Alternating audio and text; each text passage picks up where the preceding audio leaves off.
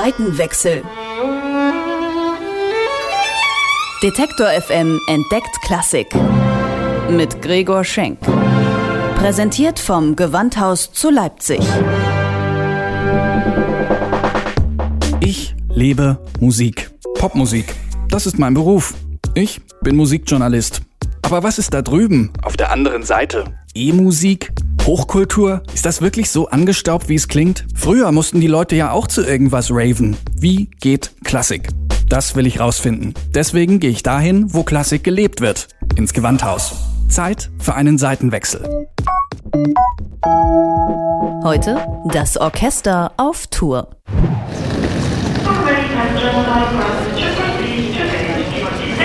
Der Flughafen Halle Leipzig am ersten frühlingshaften Tag des Jahres. Eine Armada von Trolleys rollt zum Check-in. Ihre Besitzer sind die Musiker des Gewandhausorchesters. Manche haben ihre Instrumente geschultert. Sie versammeln sich um Orchestermanager Marco Eckertz, der die Flugtickets verteilt. Die Weihe, Kleinsorge, Cucibelli, Kronfeld. Ja. Über Eckerts Tisch läuft die Vorausplanung der Tour. Vor Ort repräsentiert er das Orchester, pflegt Kontakte zu Agenturen und springt in die Bresche, wenn Notfälle eintreten. In Amerika hatten wir einen Wintersturm und konnten unseren Veranstaltungsort nicht erreichen. Das heißt, wir mussten halt Hotels suchen und gucken, wie überhaupt die ganze Reise weitergeht. Also dafür bin ich dann natürlich da. Aber im Idealfall, ich sage immer, wenn man auf einer Tournee von mir so gut wie nichts sieht, dann läuft alles gut. In dem Moment, wo man viel von mir sieht, dann ähm, gibt es Probleme. Auf der dreitägigen Wienreise wird man wenig von Eckert sehen. Ein gutes Zeichen also. Am Flughafen in Wien warten vier Busse, die das Orchester zum Hotel fahren. Um den reibungslosen Ablauf der An- und Abreise kümmert sich eigens eine Agentur, die sich auf Orchesterreisen spezialisiert hat. Alex Utecht ist einer der Geschäftsführer dieser Agentur und begleitet den Tourtross als sogenannter Flight Agent. Musiker legen auf bestimmte Sachen eben besonderen Wert, dass zum Beispiel die Reisezeiten so kurz wie irgend möglich gehalten werden, dass die Busse jetzt hier stehen, dass im Hotel halt alles vorbereitet ist, was auch nicht immer funktioniert, weil wir relativ relativ früh jetzt halt hier sind und dann in ein komplettes Orchester in einem Hotel halt einchecken, noch nicht 130 Zimmer wieder hergerichtet sind. Angekommen im Hotel liegen auf einem großen Tisch im Foyer schon alle Zimmerkärtchen bereit. Bis zum Konzert am Abend sind es noch ein paar Stunden. Wie man die Zeit bis dahin vertreibt, ist jedem selbst überlassen. Eigentlich ja die perfekte Gelegenheit für einen Ausflug in die Stadt. Trompeter Ulf Lehmann ist seit 1991 regelmäßig mit dem Orchester auf Tour. Es ist ja immer noch eine Dienstreise, nicht wahr? Dafür müsste fit sein am Abend. Es reizt natürlich auch mal das eine oder andere sich anzuschauen. Dafür ist auch Zeit, aber eben nicht so wahnsinnig viel Zeit, wie sich vielleicht mancher Außenstehender äh, ausmalt. Gerade bei so einem Stück mit so einer fünften Maler kann ich nicht den ganzen Tag spazieren gehen und dann mal schauen, was abends passiert. Also man muss sich schon pflegen. Und so tönt es in den Gängen des Hotels aus vielen Zimmern Klarinette, Violine, Trompete. Was wohl die Zimmernachbarn dazu sagen? Man kann natürlich auch mit solchen herrlichen, ich sage mal, Hoteldämpfern spielen, die extrem leise machen. Es ist aber ein verfälschtes Gefühl. Das heißt, ich möchte eigentlich ohne Dämpfer, also offen spielen. Man hört es ja auch so ein bisschen aus den Nachbarzimmern. Wir haben es seit einiger Zeit so, dass die ganzen Blechbläser auf einem Flur wohnen, was auch für die äh, Nicht-Orchestermitglieder, die im Hotel wohnen, vielleicht etwas angenehmer ist. Die drei Konzerte der Tour finden allesamt im Wiener Musikverein statt. Der große Saal beeindruckt nicht nur mit seinem Klang und der Goldoptik, er atmet auch Geschichte, sagt Intendant Thomas Angjan. Wenn man sich überlegt, dass Mahler hier seine Symphonien dirigiert hat, dass Bruckner seine Symphonien hier gehört hat, als sie uraufgeführt wurden, dass Brahms in diesem Saal gesessen ist und seine Werke gehört hat.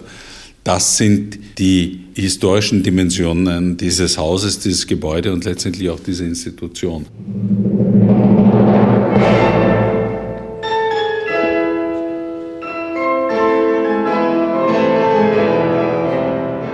Am ersten Abend sitzt im Publikum sogar Leipzigs Oberbürgermeister Burkhard Jung. In der Pause gibt es Backstage das große Hallo.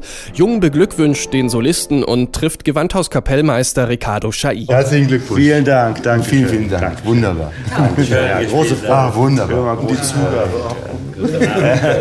Wie geht es mir? Gut. Freund von mir aus Italien. Buonasera.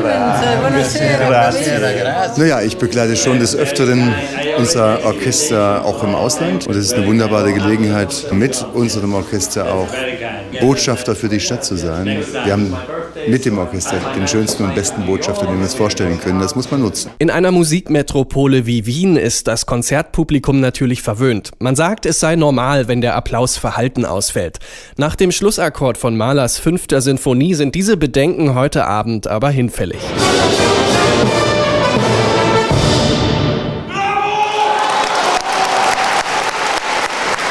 Das Wiener Publikum meint es gut mit dem Gewandhausorchester, obwohl den Musikern am ersten Abend noch die Anreise in den Knochen steckt. Und an den neuen Saal muss man sich ja auch erstmal gewöhnen. Ricardo Chailly kennt das nur zu gut. Das erste Konzert ist nicht immer das Beste. Das erste war mit Schwung, mit Konzentration gespielt. Aber man hat hier und da auch leider kleine Nervositäten gespürt. Manchmal helfen ja Rituale, um mit Nervosität umzugehen. Welche Tourrituale hat eigentlich Ricardo Chailly? Für mich das Ritual ist, wie möglich Ruhe habe. das ist das Wichtige und für die Musiker dasselbe. Man braucht Stille, man braucht Schlafen, man braucht Konzentration für 110 Prozent zu geben. Und damit alle fit genug für 110 Prozent sind, gehört zum Tourtross sogar ein eigener Arzt. Jörg Peter kümmert sich um das Wohlbefinden des Orchesters und sagt, auf Reisen treten vor allem diese zwei Krankheitsbilder auf. Am gefürchtesten ist die Grippe, vor allen Dingen, wenn wir in den kalten Jahreszeiten reisen oder durch Klimazonen reisen. Das ist dann mit den Zeitumstellungen und den Flügen klimatisierte Hotelzimmer dann die Erkältungssituation doch häufig ein Problem. Und das andere sind natürlich die gefürchteten Reisedurchfälle. Die Wien-Reise läuft zum Glück ohne nennenswerte Krankheitsfälle ab und auch die beiden darauffolgenden Konzerte ernten Jubel und Bravo-Rufe. Und nachdem der letzte Ton verklungen ist, beginnt für Lothar Petrausch erst die Arbeit. Als Orchesterwart koordiniert er den Auf- und Abbau und sorgt dafür, dass alle Instrumente am Ende verpackt und sicher wieder nach Leipzig transportiert werden. Naja, wir haben so ungefähr sechs Tonnen Instrumente mit. Das ist ein LKW, aber ein Sattelzug 40 Tonner. Ja, es ist ganz ordentlich. Während der vollbepackte LKW seine Übernachtfahrt antritt, treffen sich die Orchestermusiker am letzten Abend zum gemeinsamen Feierabendbier in einem Wiener Lokal. Für das Gewandhausorchester war es ein gelungenes Gastspiel. Und am nächsten Morgen fliegt eine Chartermaschine die 130-köpfige Tourkarawane wieder zurück nach Leipzig. Seitenwechsel. Detektor FM entdeckt Klassik. Mit Gregor Schenk. Präsentiert vom Gewandhaus zu Leipzig.